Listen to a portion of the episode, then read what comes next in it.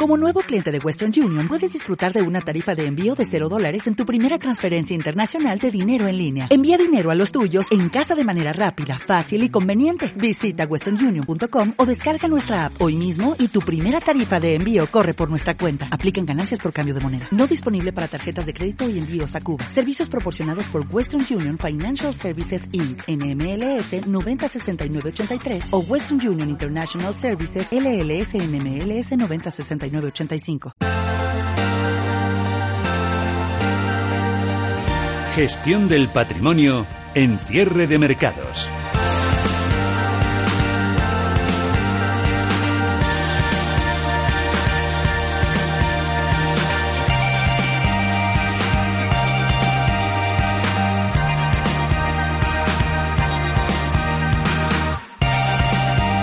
Gestión del Patrimonio, hoy con Javier Domínguez Navarro, director de aurigabonos.es. Buenas tardes, ¿qué tal? Muy bien. ¿Qué tal muy estás? Bien, bien, bien. bien estupendamente, bien. estupendamente. Sí. Empezando el año, ahí estamos. Se te ha pasado ya también los enfados de principios de año. Uh, que, es que la Uh. última vez que estuve por aquí era el día de que Estabas que estaba echabas Sánchez. chispas, claro, es que Sí, era el día. Sánchez había firmado Sánchez y, y Iglesias y bueno, estaba con un disgusto. Todavía me duele el hígado de aquello y, y lo que nos espera. Bueno, eh, Ayer nos enteramos que tenemos desgraciadamente 2,2 millones de, de niños en pobreza. Yo no sé dónde las cuenta, igual se ha equivocado de país, pero en fin.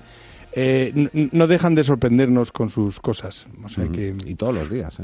Qué capacidad días. tienen para sorprendernos, Sí, incluso sí, sí. ponernos de mal humor también. sí, sí, de, sí, sí, no, no, de, de preocupantemente mal humor, En efectivamente. fin, hablemos también de, de dinero que últimamente sí que sí que está dando alegrías al- a los que están invertidos, porque los que están también fuera pues se siguen tirando un poquito de los pelos de ¿por qué no tuve yo lo que había que tener para, para meterme ahí? Bueno, eh, evidentemente esto también está lleno de trampas, o sea que hay que ir con mucho ojo y, y a ello, como siempre, también no- nos ayuda a identificar también, por supuesto, las trampas.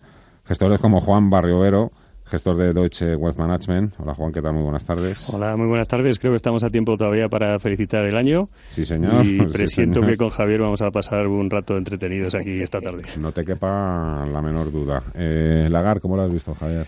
Bueno, Optimista y prudente, la- decía yo al mismo tiempo. Entonces esto como que al Eh, mercado no, como que no sabes si vas o eh, vienes. no, no- no tiene más remedio que, por supuesto, También. seguir la senda que se había creado, porque independientemente de que lo que va a hacer, y ya apuntó que iba a haber un cambio en, las, en el- proyecto de toma de datos, etcétera, etcétera, lo cierto es que no, no puede hacer nada más que lo que hacía Draghi. Por tanto, continuista, afortunadamente, eh, en términos generales digo porque un cambio radical eh, a estas alturas sería no sería especialmente bueno para la economía.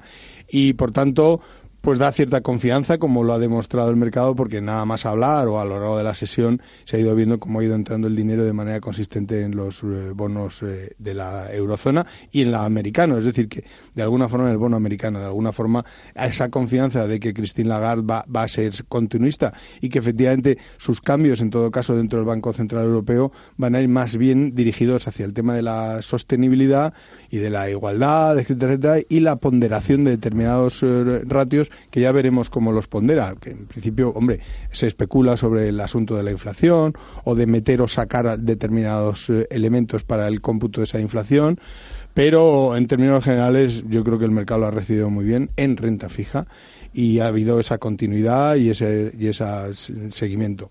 El, el euro dólar, incluso, bueno, hay que pensar que el, el- el dólar se ha reforzado un poquito respecto. fija dices que porque ha subido el precio, entiendo. Claro, ha, su- ha Ah, entrado vale. dinero, ha subido el precio, ha bajado la rentabilidad. Ha entrado dinero, eso es que entra dinero porque hay confianza y por tanto entra el dinero. Eh, se ha reducido el, el boom, pues ha bajado, ha bajado la renta. Bueno, digo, como digo, a bajar porque va a negativos y por tanto ahí estamos. Dicho eso, hoy ha habido subasta esta mañana del bono español y la demanda ha sido más bien baja, muy, muy baja. Eh, o sea, el ratio de, de mm, solicitudes respecto a lo concedido estaba en niveles, depende del plazo, pero estaba en niveles de 1,4, 1,5, que es lo más bajo que se puede estimar. De manera que eh, hoy, de- hoy por hoy, mal ahí. Tú, Juan, unos bonos no te compras, no te, no te lo permiten, tú tienes que Bonos ser no me entran equity, en el no universo de inversión, ¿no? Pero bueno, la verdad que, que Lagarde se esperaba efectivamente poca, poca novedad porque está con la revisión de la forma de trabajar del, del Banco Central. Sí que ha habido eh, parece unos comentarios un poco más diciendo que el, eh, el ritmo de, o los downside risk, ¿no? las, los riesgos económicos son algo menores y que la inflación subyacente eh, está algo por encima. O sea que ligeramente hawkish que dicen, ¿no? Un poco halcón, pero vamos, tampoco especialmente. Y, quizá lo que más me ha llamado la atención en tono anecdótico es lo que llevaba en la solapa la señora Lagarde. No sé si os habéis fijado aquí en la radio menos.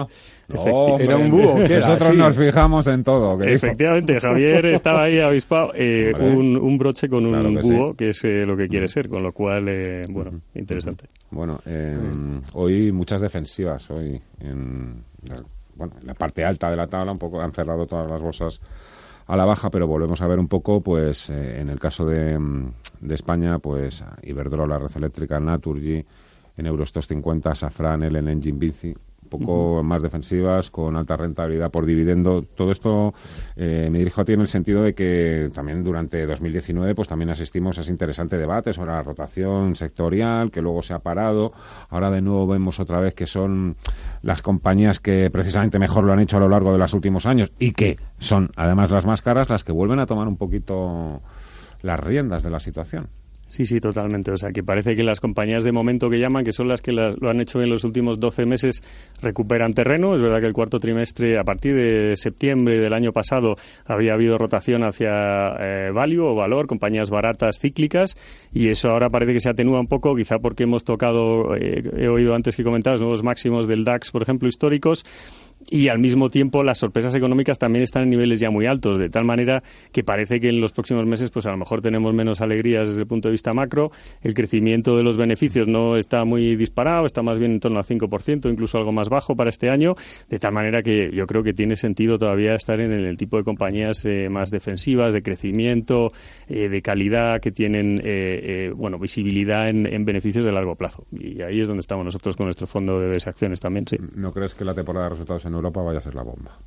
Bueno, ya se está viendo que algún banco ha publicado excepcionalmente bien, pero en general, sí, porque es un banco también de que entra un poco en ese filtro de calidad, compañía que, tiende a, dar visibilidad de hacerlo bien, pero al mismo tiempo, pues por ejemplo, el, VS no tanto. VS no tanto y en general lo que se ve es con los bajos tipos de interés eh, y la situación que hay en general de, bajo crecimiento, no los libros de crédito no están creciendo demasiado, con lo cual para el sector financiero, que es muy importante en Europa, pues no se esperan grandes alegrías, de tal manera que sí que tiene sentido que la gente vuelva un poquito más a la calidad o defensivos. Tú eres, por ejemplo, de los gestores que mm, mira, mira, ¿eh? con interés eh, el sector financiero por el hecho precisamente de que, bueno, pues ya parece que ya es que les ha pasado una pisonadora por encima y que nada peor puede ya suceder, pero es verdad que yo entiendo que mm, que habrá gestores también que estén un poco a la expectativa de decir, bueno, eh, a lo mejor no le voy a arañar mucha rentabilidad, pero es que están tan deprimidas las cotizaciones que a lo mejor sí que hay me, me hace un 2 o un 2,5% en la cartera. ¿Por lo menos, ¿Interés existe? Sí, sí, sí, hay mucho interés. Yo además, en mi caso, eh, eh, me dedico a analizar financieros tanto en España como en Italia, en Francia, dentro del grupo de WWS. Es un poco uno de mis cometidos principales.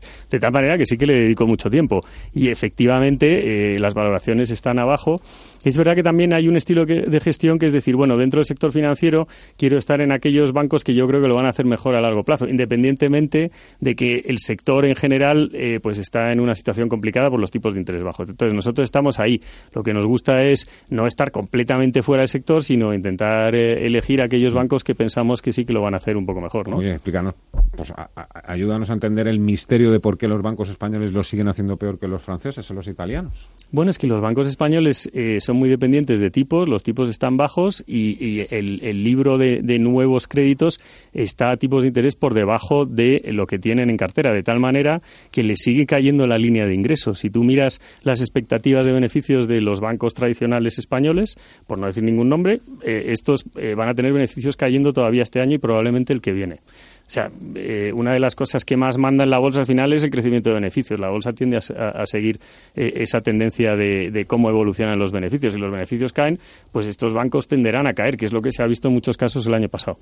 De tal manera que eso es eh, mejor evitarlo. Hay alguna excepción que hemos nombrado antes, pero en general eh, yo creo que todavía tiene sentido estar fuera. Sí. Yo creo que los modelos de negocio tienen, tienen que estar cambiando en todos los sectores. Eh, me parece que, que, el 2020 va a ser un año absolutamente disruptivo en términos de cómo se hacen los negocios porque sigue primando eh, los eh, la tecnología, los Amazon se han hecho con todo el mercado de todo lo que es consumer o consumo, o, digamos, eh, directo. Los bancos se les ha dado la vuelta al negocio entero porque llevan 200, 2000 años cogiendo el dinero barato y prestándolo caro. resulta que ahora no pueden coger el dinero porque les cobra un 0,50 y lo, si lo prestan, pues realmente les paga el Banco Central Europeo. De manera que es, yo cogía el dinero para prestarlo y resulta que, o sea, les ha cambiado el modelo de negocio de manera absolutamente radical. Y por eso yo creo que están sufriendo tanto el sector financiero. Dicho eso, eh, sigue ganando dinero de forma sostenida, como se ha visto Bank Inter, y cada vez que se sacan resultados son decentes. Pero es verdad que arrastran una, un, un, un número, unos cientos de miles o decenas de miles de empleados, todos los grandes bancos, que no dejan de ser un lastre. Es, eh, se, da la circunstancia de que está lleno de sucursales, con pocos empleados, que están absolutamente desbordados, y eso significa que algo tiene que estar ocurriendo. Por eso yo creo que los bancos están tan penalizados, al menos en España, porque todos los vivimos un poco así. Yo creo que más o menos todo el mundo tiene una opinión generalizada de cuáles son los sectores un poco que se están transformando, lo están intentando, pues los bancos, las telecos, por ejemplo, ¿no? Obviamente es el sector financiero el que está ahora en esto. La parte difícil es eh, tratar de mm, identificar, que no quiero decir adivinar, ¿no? Cuáles pueden ser los sectores precisamente del futuro, ¿no? Porque empezaron los fondos temáticos, eh, eh, pues yo qué sé, mm, las terapias génicas, los recursos naturales, ¿no? tratamos un poco de identificar que, cuáles pueden ser los, los activos ganadores o las estrellas del futuro. Tenemos perfectamente claro qué es lo que ha dejado de funcionar o por lo menos ha dejado de ser igual. Pero esa es un poco, claro, que, sí. que, sería lo, ideal, ¿no? Bueno, hay, hay nuevos sectores completamente diferentes y que de nadie se ha metido en ellos, que son... Data, la robótica... Que es el, los eh, e-games y los, ah, y los videojuegos, que están... Eh, el dinero que entra en esos sectores, eh, digo, los productores de videojuegos, etcétera, es más que el que entra en todo lo que es la producción de cinematografía y de música ahora mismo, para, la, para crear los videojuegos y los eh, y todos los juegos, eh, los e-games, etcétera, que es en Estados Unidos está habiendo una serie de, compañías muy potentes que están eh, que están disparadas. Y que es verdad que es uno de esos consejos que son un poquito fuera de la de la ruta. Es ostras los videogames y todo esto están disparados porque las inversiones que hay ahí y ese nuevo mundo que se está creando quizá los que ya tenemos más años nos choca tantísimo pero es verdad que si tú quieres evitar o sea es un tema americano, claramente, como siempre, con ciertos sesgos japoneses, etcétera. Hay ETFs de videogames que desde luego están yendo muy bien y que pueden ir, puede ser un sector de que este año puede dar muchas alegrías. Luego estaría la tendencia demográfica, ¿no? que en, los años 50, 60, 70, incluso 80 a lo mejor, lo que mandaba era el crecimiento de la población. Ahora la demografía parece que va más a estabilizarse en términos de número de personas en el mundo. Eh, yo creo que afortunadamente, porque ya da la sensación de que no cabemos, ¿no? dado todo el tema que hay, concienciación de, cambio climático y demás, y en cambio está el envejecimiento de la población. Este es un tema que se puede encontrar en varios sectores, sobre todo en el, sector de sanidad, pero en muchos otros, de tal manera que ahí, bueno, sí se pueden identificar compañías que están creciendo mucho, pues bueno, pues eh, por ejemplo en los implantes dentales, en temas de, aparatos de audición, eh, ese tipo de cosas. Ahí hay compañías muy, muy interesantes que, ya digo, pueden estar en, un sector más de, salud, pero también a lo mejor en un sector de distribución, por ejemplo, de consumo. Ese tipo de cosas, eh, bueno, es una de las megatendencias, ¿no? La, demografía que siempre marca un poco temas de inversión. Sí, señor. Mm, hablando de concentración humana, la ciudad esta de Waham, donde ha aparecido el Impresionante. 11 millones, Gente que jamás había oído hablar de esta ciudad. Una ciudad en la que viven 11 millones, ¿no? 11 millones. pero espera, es que este, este fin de semana o esta semana, por el nuevo año chino, se esperaban 3.000 millones de seres humanos en desplazamiento. Es la mayor migración humana. ¿Qué me dices? Sí, sí, 3.000 millones de personas se, iban a mover se van a mover a lo largo de todo China. Entonces, es la mayor migración eh, humana de eh, que hay todos los años, pero es de la historia, 3.000 millones en una semana, imaginámonos todo este movimiento. Claro, eh, el hecho de, de esta ciudad haberla cerrado solo se puede hacer porque es un estado es un estado comunista chino whatever pero pero lo cierto es que en cualquier país de la OCDE mm, tú cierras una ciudad de 11 millones se organiza una Por ejemplo, Londres. Londres tú cierras Londres y no puede entrar ni salir nadie y se organiza Pues una ¿Cómo estaríamos? Claro, lo de China es como está tan lejos y hay de esas ciudades. O sea, es, es como está en otro mundo, es, es en el otro planeta. En Venus, que ya no es planeta, por cierto, han cerrado Venus. Bueno. Dices, "Bueno, pues, pues ahí Venus. Pues algún, algún amigo también se va a ir eh, próximamente lejos, le echaremos de menos, pero seguro que tendremos ocasión de volvernos a ver pronto. Juan Barriovero, de Deutsche Wealth Management, un placer, muchísimas gracias, que vaya todo Gracias a vosotros y aunque me bien. desplace a Frankfurt a vivir y a trabajar, ya sabes Ah. dónde estoy y estaré Sí, encantado de acudir cuando me invitéis como siempre. Pues aquí te esperamos, con los brazos abiertos. Javier Domínguez Navarro, director de obligabonos.es, tú te quedas más cerquita. Yo me quedo más cerquita, Gracias. yo no me voy de aquí. Gracias. Gracias, Gracias a los dos. Gracias, buenas tardes.